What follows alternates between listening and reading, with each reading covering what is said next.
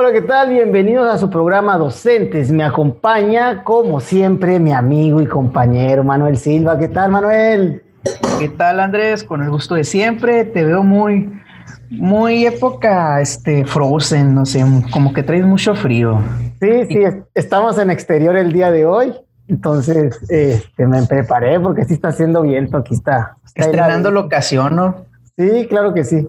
Y uno a gusto.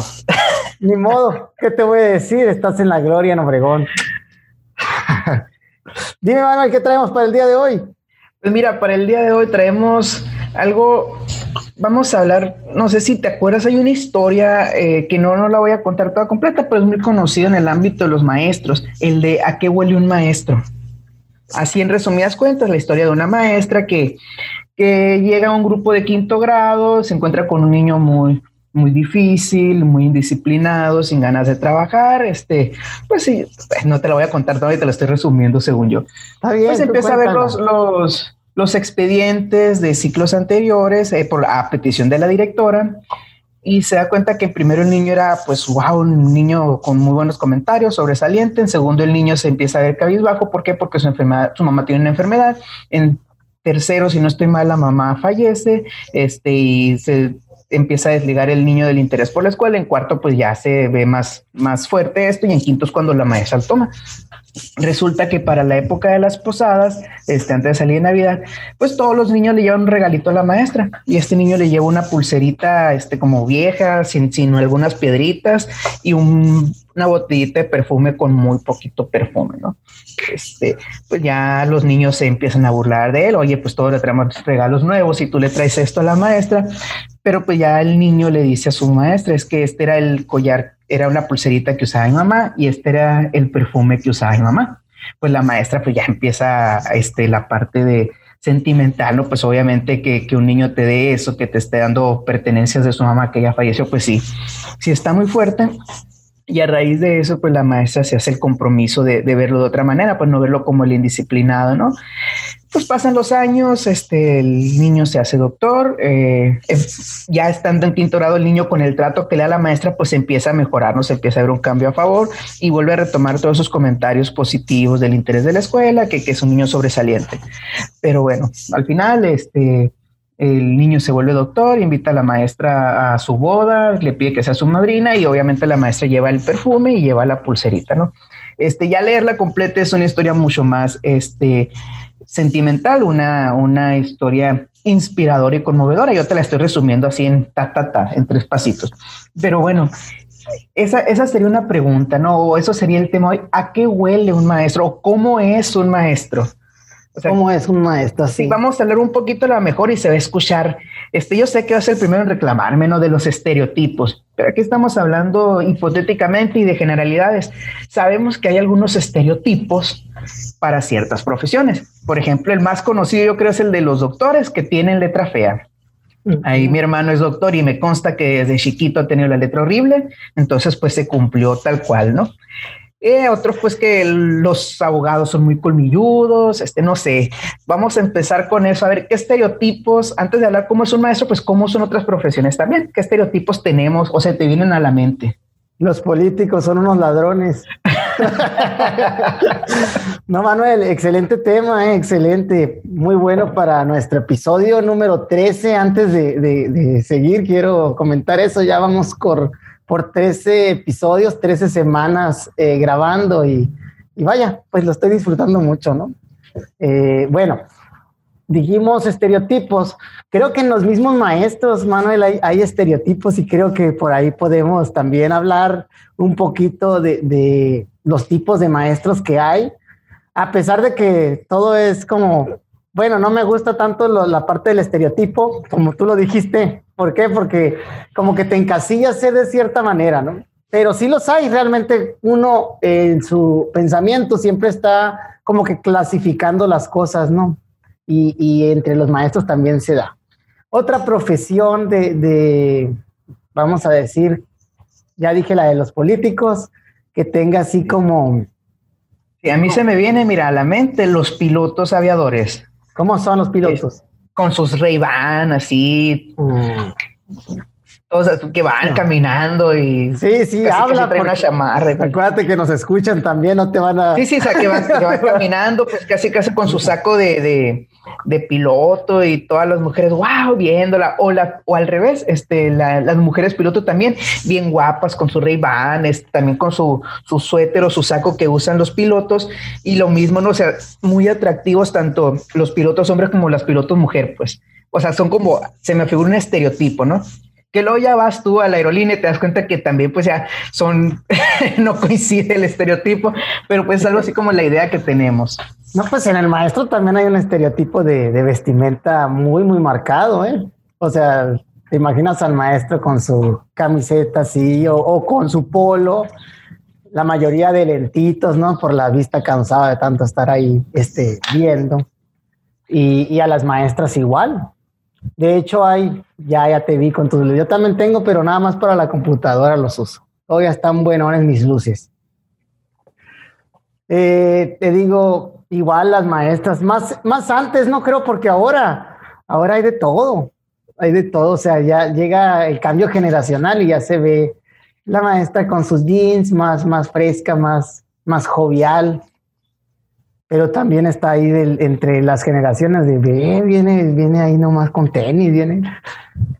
¿Tú qué dices, eh? ¿Tú qué dices? No, y yo, y aquí es una pregunta que te quiero hacer también.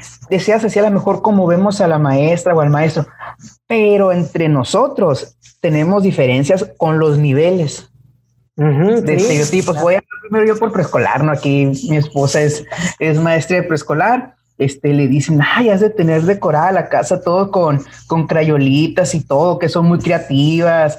Este, el otro día le enseñé de, broma un meme de unas, de los vitropisos, pero la parte, las, ah, se me fue el nombre, ¿cómo se llama? Las orillas. Donde ah, el zócalo. sí, todo eso, pero con brillantina. Y yo se lo enseñé de broma. ¡Ay, qué bonito! Entonces, tenemos de las maestras de, preescolar muy lindas, muy tiernas, muy creativas, este, de colores. Eh, y pues algunos detallitos sí se cumplen. Te diría que tenemos una, una gata que adoptamos hace, creo que va para el año. Y el primer nombre que le quiso poner fue Crayola. Crayola.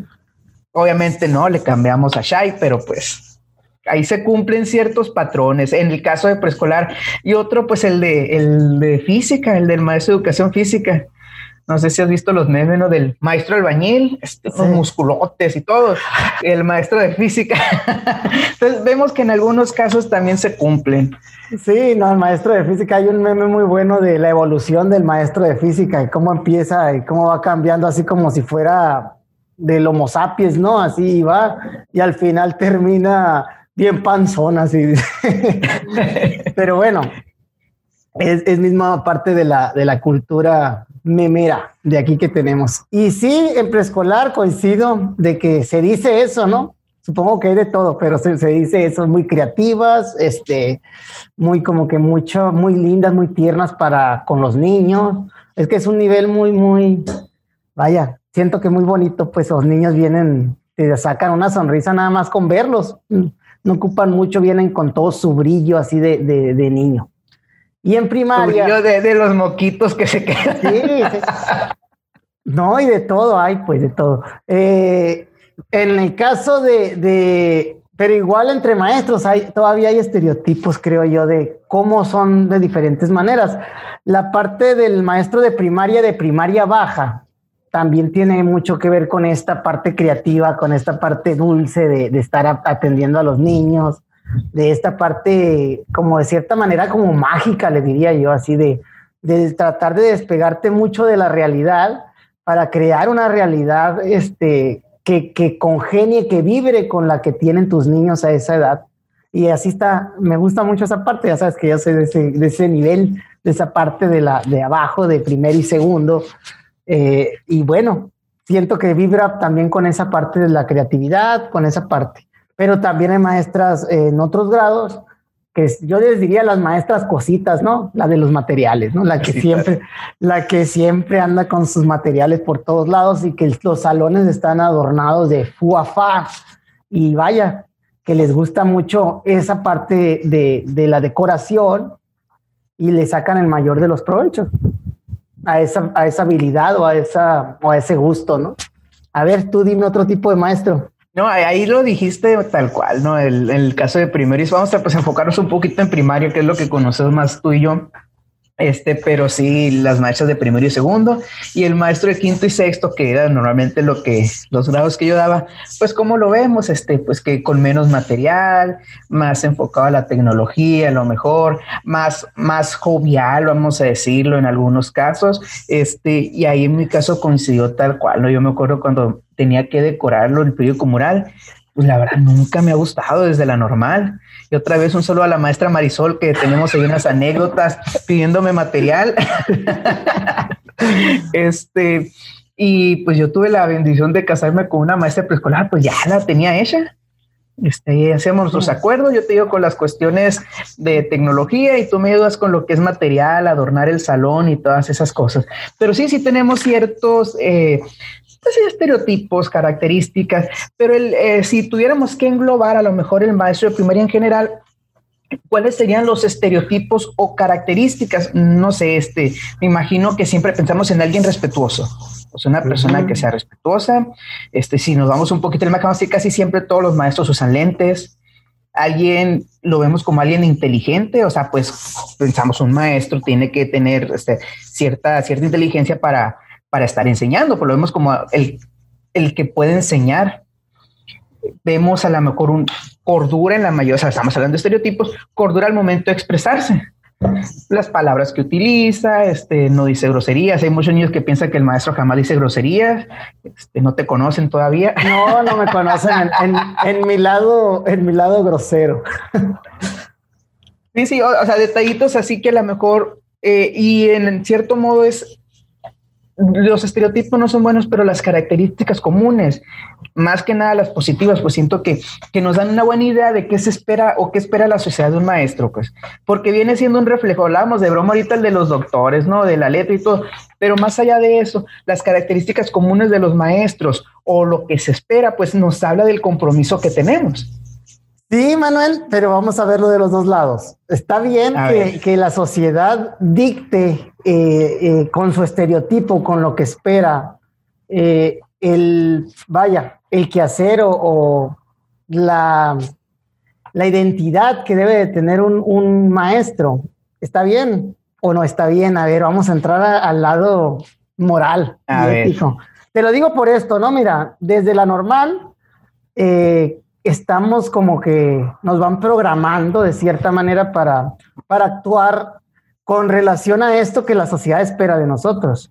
Y en muchos aspectos está muy bien, ¿no? Por ejemplo, toman mucho en cuenta la asistencia. Cuando, cuando hablamos de aprendizaje, creo que la asistencia eh, tiene un, fuerte peso, pero no necesariamente te, te, garantiza, pues, no porque estoy, voy a aprender. Entonces, eh, esa es una. La otra es el cabello, Manuel, por ejemplo. Yo recuerdo, yo recuerdo, mi querido, mi querido amigo Samurai, que yo, que aunque aquí donde me ves ya no tengo cabello, aunque traigo el gorro ahorita, en la, en la normal siempre andaba lo más greñudo que podía, porque me gustaba estar así. Entonces, eh, cada que tenía que ir a practicar era un corte de pelo.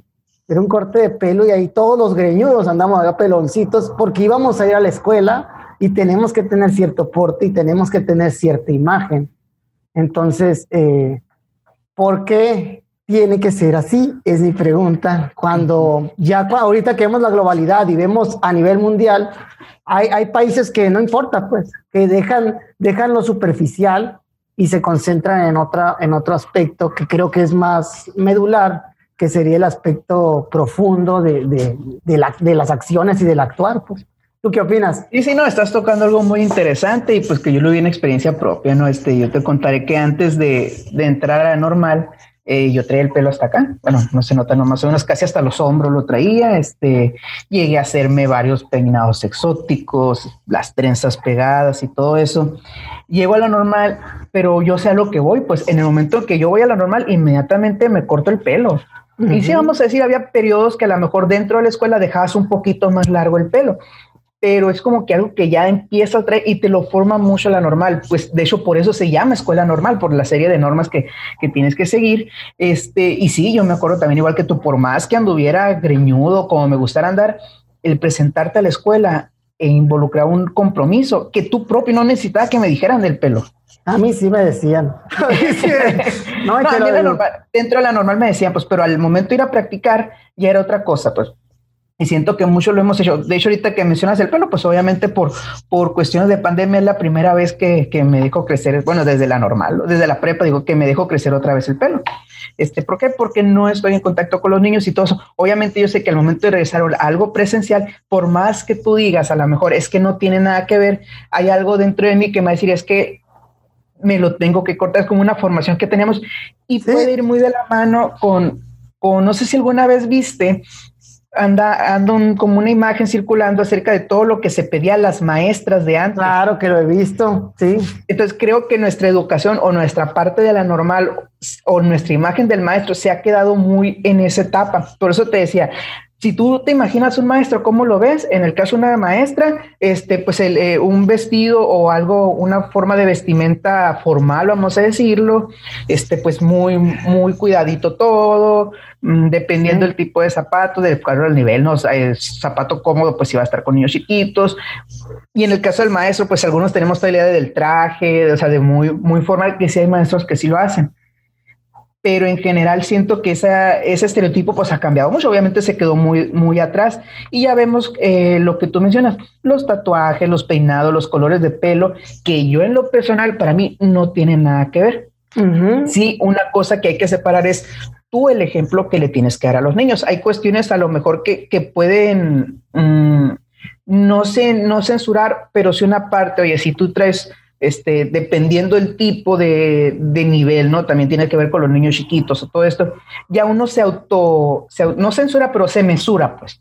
Es como, dependiendo, hay, yo soy de la idea que hay un lugar y un tiempo para todo. Hay un lugar y un tiempo para andar deschongado, hay un lugar y un tiempo para andar como tú quieras andar, este, y hay un tiempo y un lugar para andar como tienes que estar. ¿Por qué? Porque eres un ejemplo como maestro. Mira, te la compro la de la por la situación, ¿no? Y te la hablaré de esto. De, por ejemplo, vas a una boda, obviamente por respeto a, los novios y a todos, pues vas a ir de cierta manera con vestimenta formal. Eh, te la compro de ahí, por ejemplo, en, en una reunión, un funeral y en ciertas, mm, obviamente no vas a ir con short, por ejemplo. Pero, pero ya en la escuela, yo veo en la escuela que la evolución de la escuela, y no nada más es en la investimenta y este tema, ¿no? Pero los, la sociedad avanza pasos gigantescos y la, la escuela la va siguiendo con pasos muy pequeños. Entonces, eh, no somos, pero no somos nosotros los que no dejamos que la escuela crezca totalmente. Cuando digo nosotros me refiero al personal docente y maestros, sino que también estos estereotipos de, que, de cómo debe ser un maestro, desde mi idea, desde mi percepción, desde mis creencias como sociedad, pues vienen también a, frenar de cierta manera esa evolución que necesitamos. Entonces está bien interesante esa parte, Manuel, esa parte.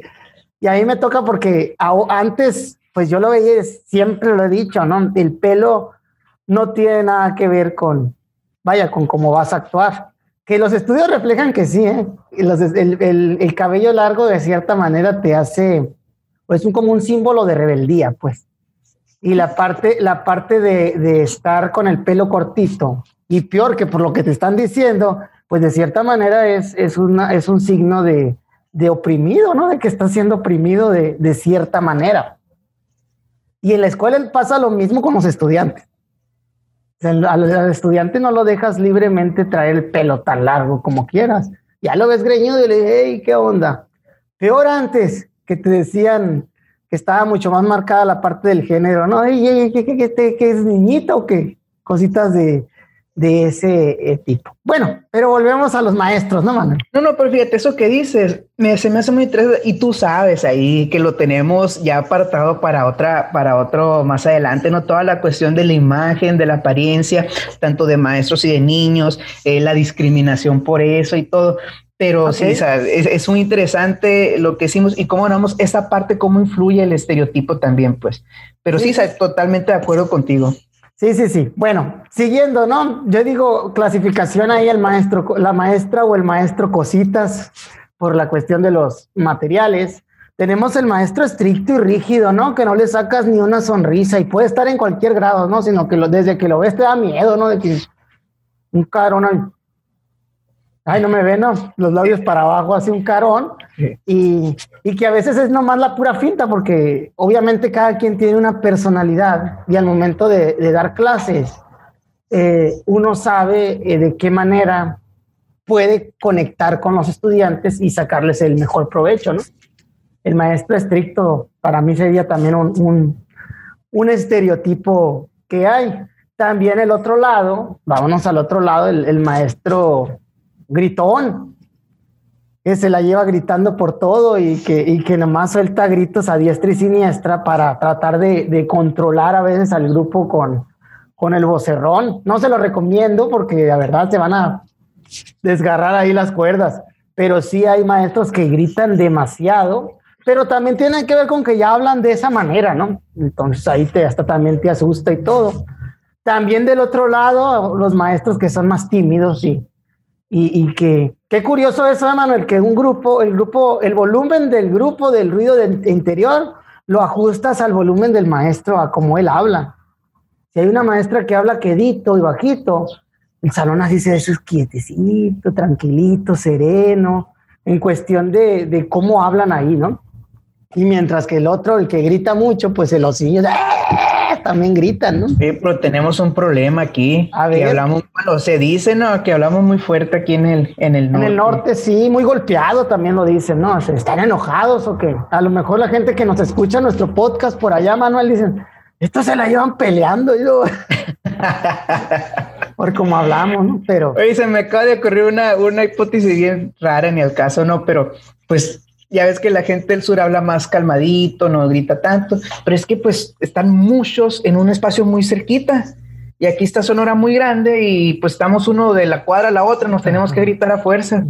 Pues, ¿Tú crees que sea por eso? Pues puede ser, pero también hay ciudades grandes aquí, no, no, tampoco estamos... De cerro a cerro. De cerro a cerro. Ay, ay, bueno. Pues ahí está, Manuel, algunos estereotipos. Yo creo que en el caso de secundaria, me voy a pasar al nivel superior, secundaria, prepa, ya también el maestro opta, opta por, por ser un poco más formal todavía, todavía más, más, se me hace que hay como que más formalidad en, en cuestión de, de que como ya son adolescentes, ya no dan tanto su brazo a torcer, para ciertas otras cosas, ¿no? A veces eh, para ellos pienso que los de primaria y los de preescolar nos podemos tornar hasta ridículos. Así lo, lo, siento. ¿En qué cuestión? En cuestión de que a uno a veces se disfraza. Yo no era de disfrazarme, ¿no? Pero bueno, en, en mi primer año, fíjate, este, hicimos una parodia de la familia Peluche y me tocó ser Ludovico ahí. Pero así, ese tipo de cosas eh, ya en secundaria no las ves, porque ya hay como que entre alumno y profesor, eh, la riña es, más personal, se me hace, puede ser más personal porque como ya están más grandes. A veces se me figura que un chamaquito de 14, 15 años que te da un descontón te deja ahí tirado. no sé, ¿no? Es mi percepción. ¿Tú qué dices? Sí, sí, no, me, trajiste a la memoria ahorita que dijiste nos disfrazamos. Este, pues sí, yo, yo soy que en la, idea que en algunos casos son muy paternalistas, ¿no? En algunos casos sí ameritan niveles pequeños y todo, pero la parte de disfrazar es que no, no, no puedes dejarla, son niños, pues es que no se nos olvide que estamos tratando con niños. Me acuerdo una vez que hicimos unos bailables de Navidad, pues me disfrazé de Santo Claus Nunca se me yo tenía un grupo de sexto, bailamos la del Santo Claus, pues nunca se me ocurrió que los niños, o sea, para los niños de sexto y quinto ya sabían qué onda, pues, que era yo y todo, y pues unas curas, no los chamacos, pero que van viendo que llego, que me meto en medio del baile, todos los de primero y segundo se me fueron encima. Así en la escuela se me fueron todos encima porque era Santo Claus, pues. Entonces, que estás, esos recuerdos bonitos que tienes, ¿no? Pero bueno, fíjate, ya, y más o menos orientado, a ver aquí, Andrés, como una especie de, orientación vocacional. Aquellas personas que estén en su casa, eh, aquellos muchachos, muchachas de, de prepa, secundaria, prepa, que estén pensando en qué quieren ser y estén considerando la opción de maestros. Tú como, como orientador vocacional, vamos a decirlo, ¿cómo es un maestro? O sea, ¿qué características tú tienes que tener o cuáles son las características necesarias para ser un maestro? Este, si tú estás pensando en este momento, a ver, Andrés Morales, yo quiero ser maestro, pero no estoy seguro si tengo lo necesario o si realmente este, es por ahí por lo que tengo que hacer. Yo creo que la primera característica, ¿te parece si hacemos la dinámica de yo digo una, tú otra y así como, como lo hemos hecho? La primera característica que se me ocurre es vocación de servicio. Vocación de servicio, un maestro realmente tiene que estar dispuesto siempre a ayudar al prójimo o al otro. En este caso, si hablamos de los estudiantes, pues obviamente los, los niños van a llegar de una manera y tú tienes que estar consciente que cuando salgan de esa puerta al fin de ciclo, tienen que irse con algo, tienen que irse eh, con algo tuyo o que algo que hayan aprendido dentro de ese año, ¿no? No todo es el contenido del programa, hay muchas cosas que se enseñan fuera, ¿no? Pero tú tienes que estar consciente que les tienes que ayudar a ellos. Es vocación de servicio. Manuel. Yo diría que te tiene que gustar aprender. Obviamente el enseñar lo, lo vas a ir desarrollando, ¿no? Y de una manera más formal, pero tú tienes, tienes que, te tiene que gustar, perdón, el aprender algo nuevo, el todos los días estar aprendiendo algo nuevo, por más sencillito que sea. Este, y no, no me refiero a algo, a un estudio formal. Vamos a decirlo en el Face, hay muchas páginas de algo que no sabías el día de hoy, o videos en YouTube de, ay, esto, o sea, tiene que gustarte el aprender, porque si a ti te gusta aprender, eso lo vas a, lo vas a transmitir a los niños. En cambio, si tú eres una persona que, o sea, ya siento que lo sé todo, este, no tengo necesidad de aprender algo más, ¿para qué? O una actitud, vamos a decir, una mentalidad un poquito mediocre, este, no es para ti ser maestro. O sea, si tú quieres ser maestro es porque te gusta el aprender y, no hablo de una cuestión así de el conocimiento como tal, o no, la naturaleza, lo que sea, de, lo, de todo podemos aprender algo.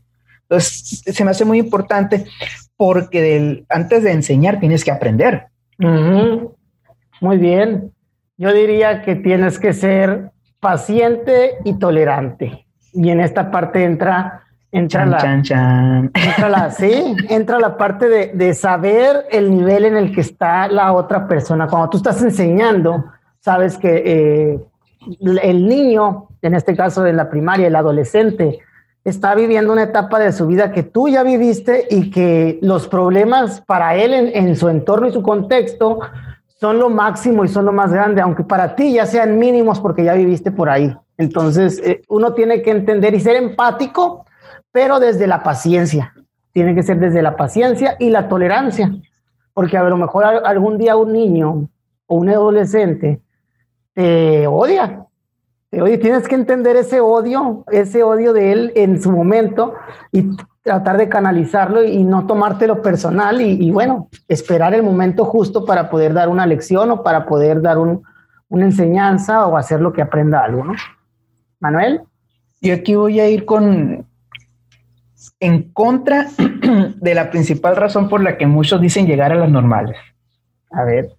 Es que me gustan los niños. Oh. No te tienen que gustar los niños necesariamente. Eres Michael Jackson bueno, obviamente es a qué me refiero, pues cuando uno llega a la ¿por qué quisiste ser más? Ah, es que me gustan los niños, o sea, nos referimos, me gusta el trabajar con niños, me gusta tratar con niños. No te tienen que gustar, más bien te tienen que importar. O sea, no sé si, si queda un poquito marcada la diferencia. No es que te gusten los niños, es que te importan, te interesan. O sea, tienes un profundo, una profunda preocupación o por su bienestar. Entonces, más allá del me gustan, porque hay veces que no te van a gustar los niños, o sea, hay veces que te, que como tú dices, va a haber niños muy rebeldes, va a haber niños que te van a odiar, va a haber niños que muchas cuestiones que a lo mejor, o muchas cosas que específicas que no te van a gustar de los niños, pero no se trata de que te gusten todo lo de los niños, el ruidajo y todo, vamos a decirlo.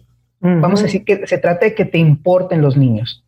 Y obviamente no, no voy a decir, ay, odia a los niños y se maestro. No, por supuesto que no. O sea, pero pero es algo que me da mucha risa que siempre, ¿por qué eres maestro? Ah, es que me gustan los niños. Sí. Y te das cuenta que no es que te gusten, es que te importan, te interesas en sus vidas y ves los cambios que puedes hacer en ellos. No, qué curioso y me, me gusta, ¿no? Porque o sea, te pueden gustar los niños en el sentido estar con ellos y divertirte con ellos, porque los niños son muy divertidos, pero dejarlo ahí, o sea, gozarla con ellos y todo, y ya pasarte la jajaja, y que no, y que no logren nada, pues realmente estuviste ahí, pero no, si no, si no te esforzaste por, por tratar de que algo quede ahí y de enseñarles algo, de que aprendan, pues te, te, gustan, si te la pasas a gusto, pero no aprenden, pues no te importa, ¿no? O sea, voy a la analogía esa, me gustó, ¿eh? Te la compro.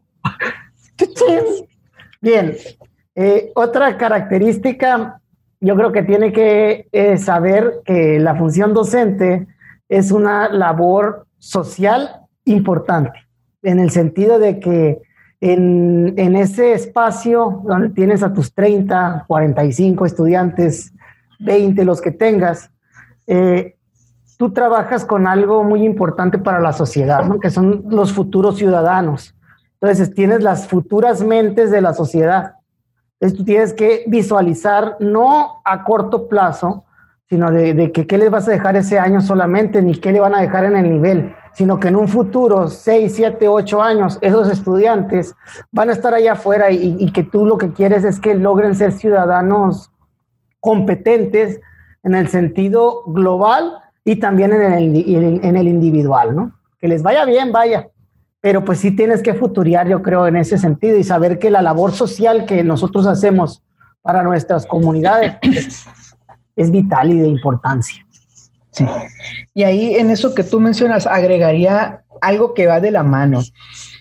Eh, requiere, o sea, yo soy de la idea que todo, todo lo, lo, que vale la pena requiere sacrificios, ¿no? Pero la función de docente requiere mucho compromiso y sacrificios. Y no lo digo como algo malo. Este, la función docente requiere sacrificios. ¿Por qué? Porque es muy probable que te vayas a ir a un lugar lejos de tu casa.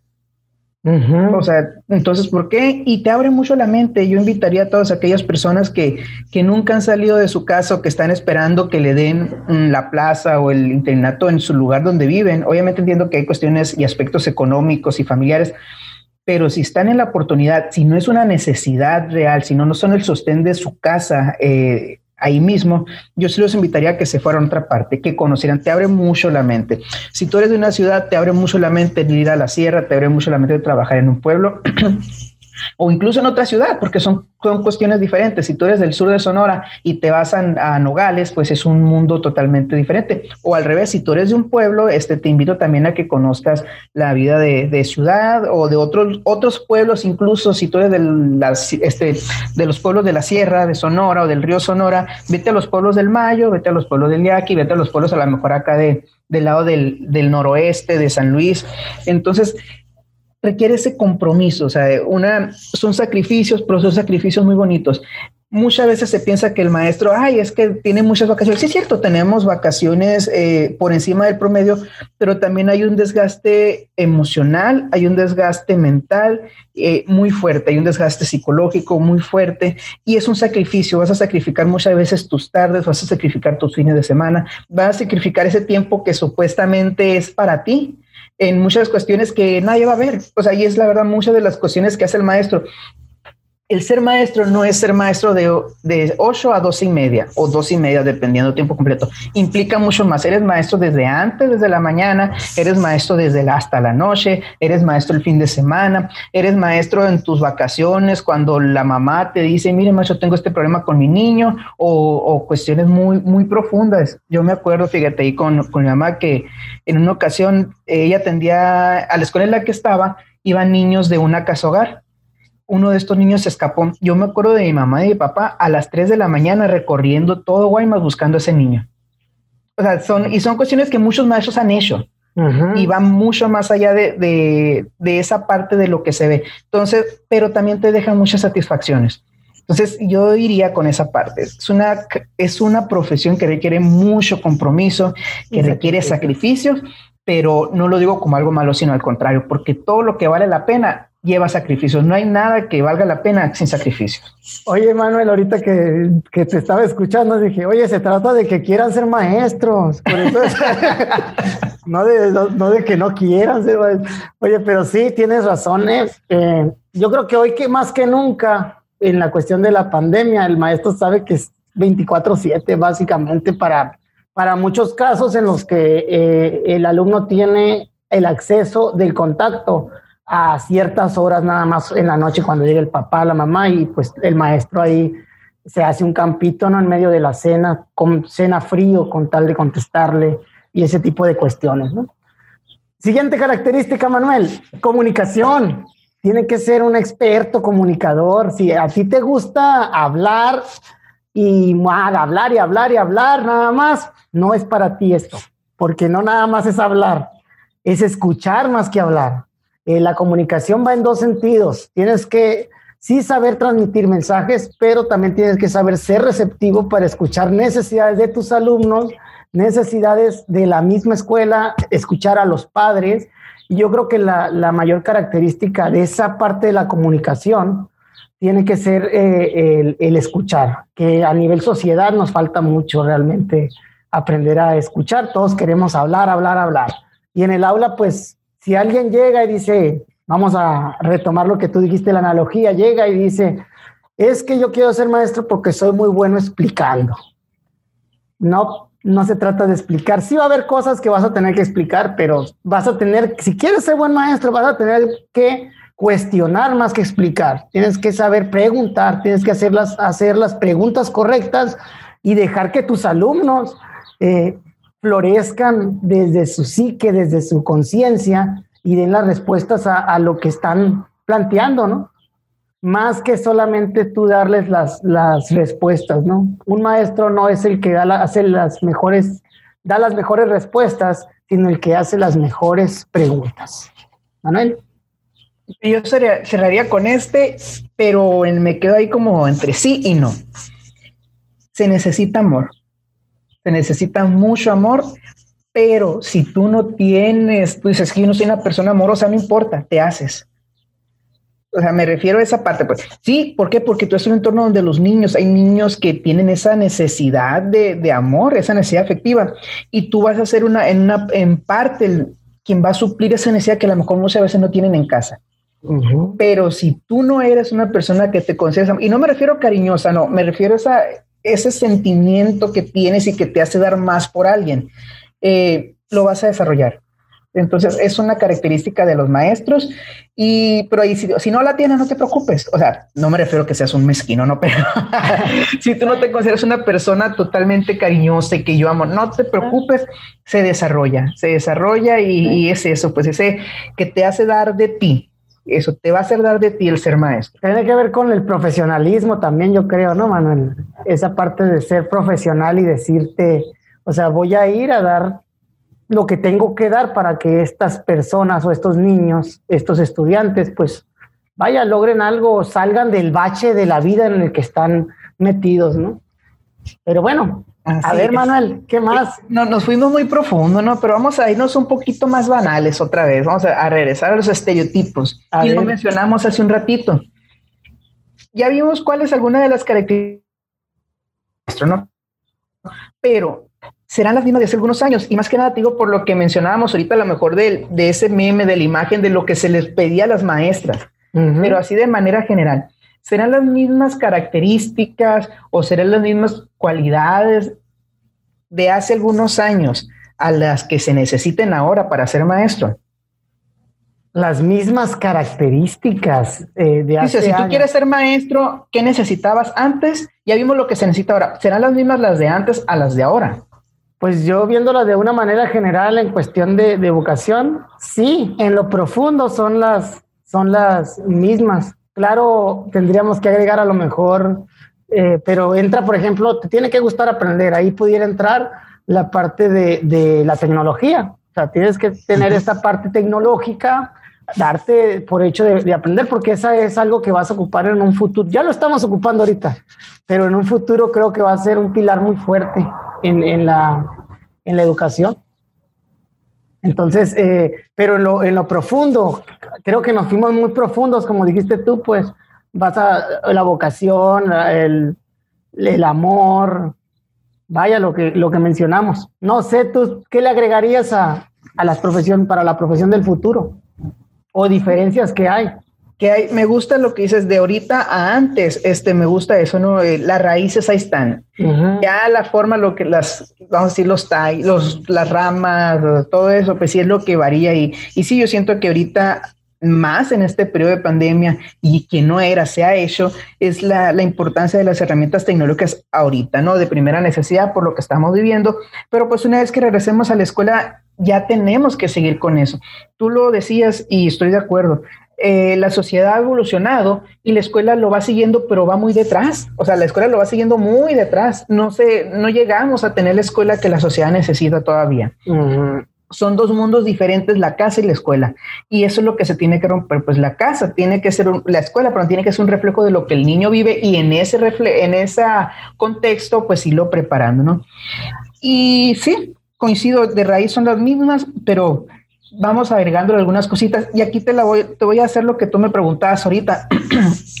a ver, a manera de, de futurólogo, vamos a decirlo, tú me decías a futuro, ¿cuáles serán las características necesarias para ser maestros en los siguientes años? 10 años, 15 años, 20 años, dejando la parte profunda que ya vimos que esa tiene que ser inherente, ¿no?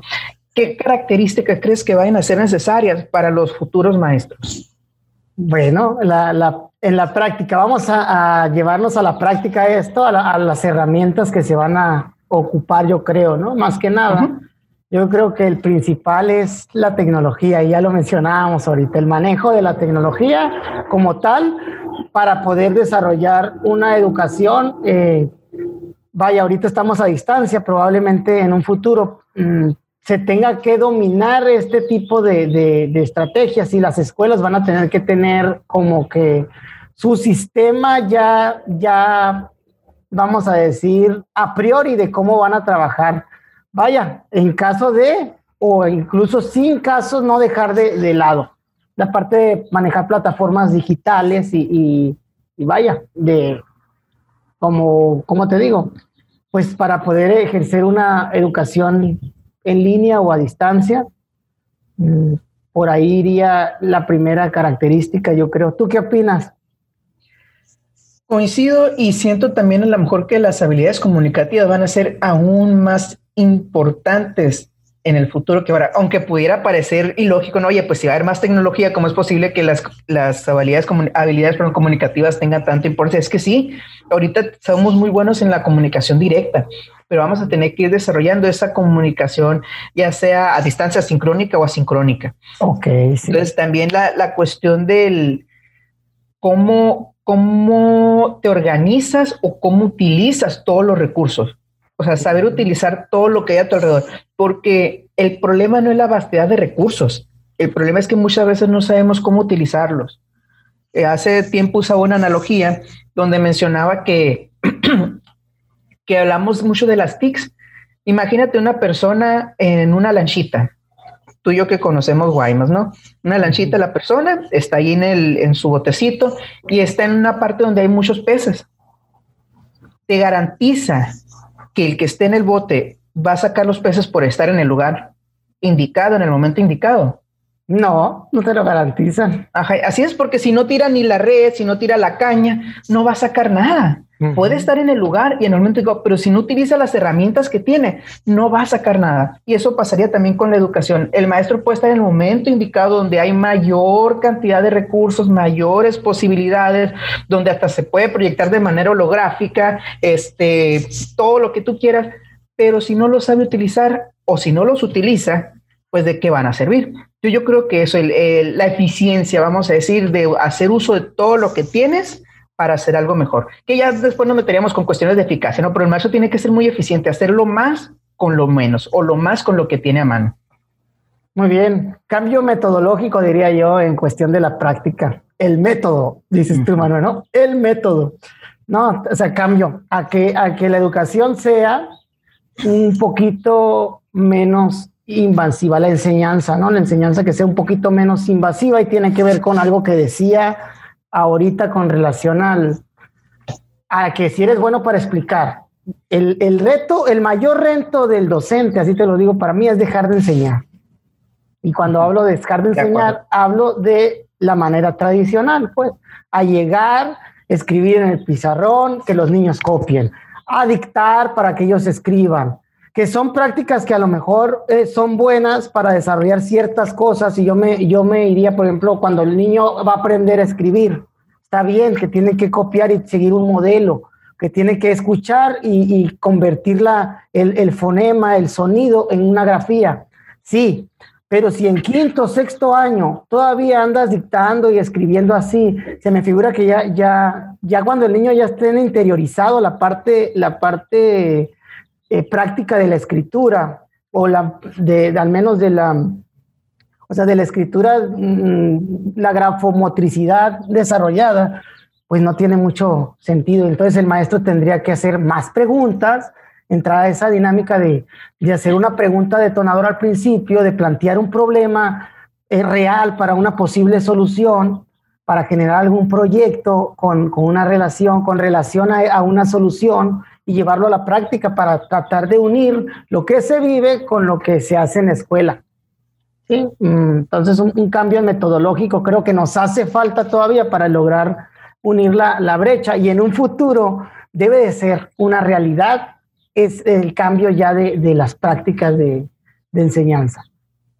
Sí, sí, me gusta totalmente lo que dice y estoy de acuerdo, ¿no? Este, yo siento que que en el futuro, vamos a decirlo, va a ir muy enfocado a la autogestión de tu aprendizaje. Ya lo vemos ahorita desde tantas, tantas disciplinas que se estudian a distancia. Yo tuve la fortuna de estudiar hacia distancia también y, y sí, o sea, está muy enfocado todo en la autogestión, en que tú eres responsable de tu propio aprendizaje. No lo hemos llevado a lo mejor a los niveles eh, inferiores en, el en la cuestión de edad, pero siento que por ahí el maestro tiene que desarrollar todas, todas esas habilidades. Manuel. Hay que hacer el doctorado a distancia. ¿Qué onda? Te invito. Está bien, ahorita tengo otros proyectos, pero sí, sí está considerado. No te estoy diciendo que ahorita, loco, pues. Ah, no, no, sí, deja, sí. Deja que pase la promoción horizontal. Ándale, exactamente. Pues muy bien, Andrés, yo creo que, que, ha sido muy interesante para no, no alargarnos más. Este, aquí lo, lo terminaríamos. ¿Con qué te quedas? A ver. ¿Con qué me quedo? Mira, fue, fue la verdad una, una plática muy agradable te agradezco esta temática.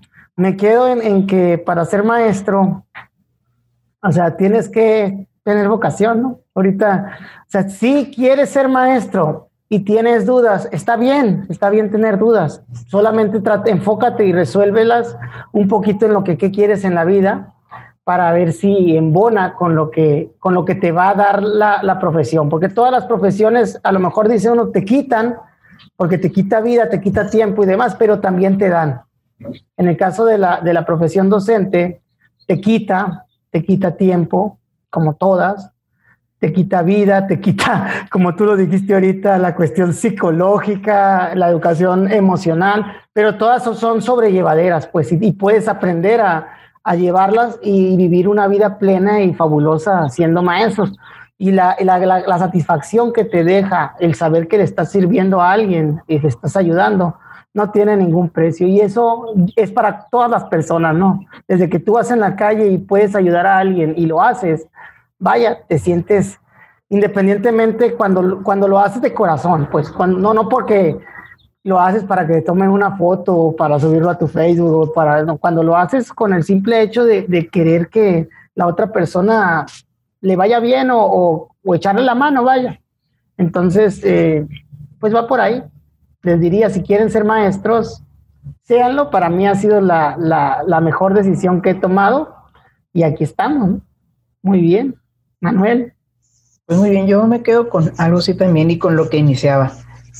Quiero leer a maestro, me gusta leer a maestro y, y una vez maestro, siempre maestro, ¿no? Entonces, creo que, que, quienes estamos aquí estamos, estamos muy orgullosos de, de, nuestra profesión. A ver, más allá de los estereotipos. Te voy a oler a ver si hueles. Sí. más allá de los estereotipos que hablábamos, creo que, que todos sentimos esa, ese orgullo de ser maestro. Pues, y creo que es algo que, que ha sido desde el inicio de que existió esa profesión y los invito a quienes tengan el interés, es algo que, que no se van a arrepentir.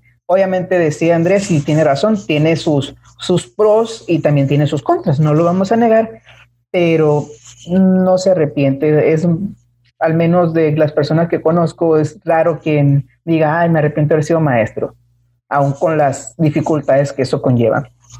Pues muy bien, Andrés, con esta manera terminamos. Este, les invitamos a que nos sigan en, YouTube, en Facebook, en Spotify, en todas las plataformas de podcast en las que estamos. Saludos a todos. Cuídense allá en, Indonesia, en Filipinas, este, en, en las demás partes. Y nos seguimos viendo, Andrés. Dale, que tengan un excelente día. Saludos a todos.